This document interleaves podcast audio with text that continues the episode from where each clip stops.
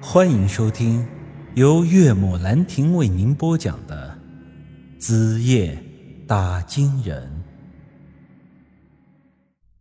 那晚，我本来已经和王二狗一家人商量好要怎么样去对付孙老爷子，谁知道一天之后，他们突然又都变了卦，让我不要再管这件事儿。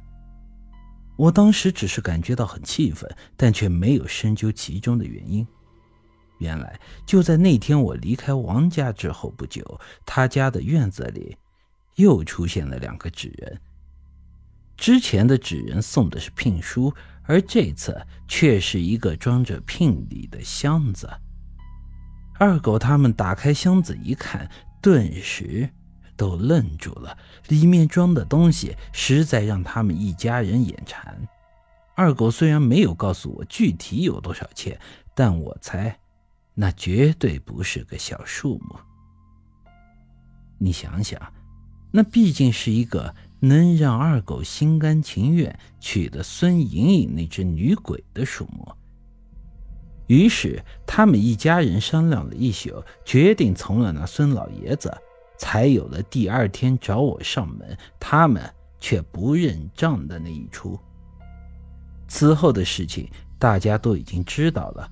王家突然暴富，在村里出尽了风头，二狗也不用再去外头辛苦打工挣钱了。事情发展到了近一个月，王小翠突然回到了村里，一来二去和二狗产生了暧昧的关系。正常情况下，二狗这磨了许多年的老光棍肯定是会娶她的，但迫于和孙老爷子那边的关系，最后。又不得不和王小翠给分开。这件事情，在我和其他旁人看来，便以为是二狗玩腻了，把人家给踢了。实际上，他本人也是纠结的不行。而现如今，王小翠突然死了，二狗怀疑是孙老爷子那边动的手，所以，他之前才会和我承认是他害死的王小翠。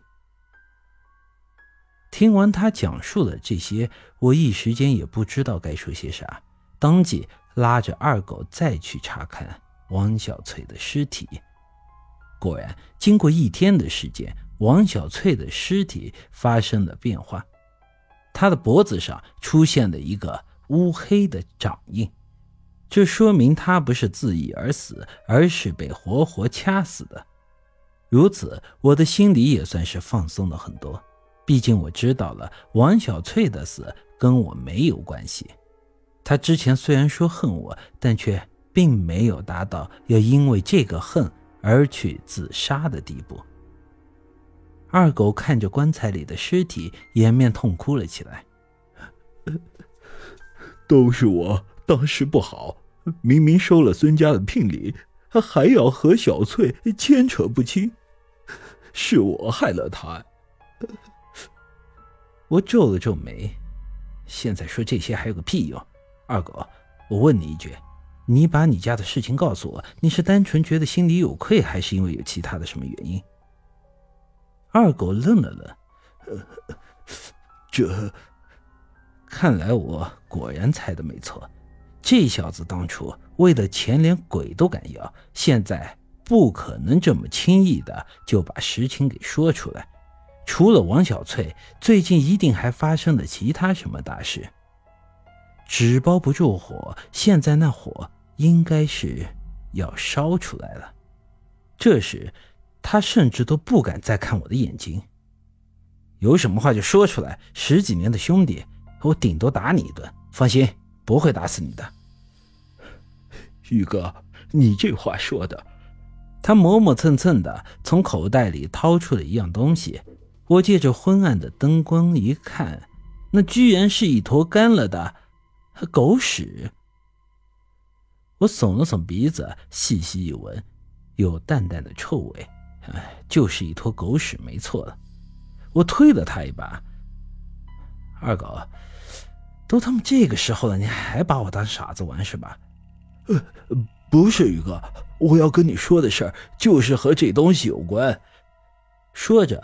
他带着我回到了王家，把之前纸人送来装聘礼的箱子给我打开了。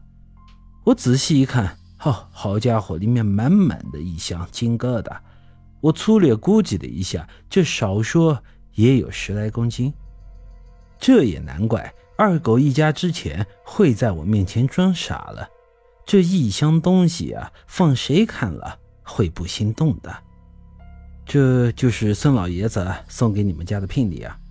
呃呃，对，呃，除了换成钱花掉的，剩下的呃全在这了。本集已经播讲完毕，欢迎您的继续收听。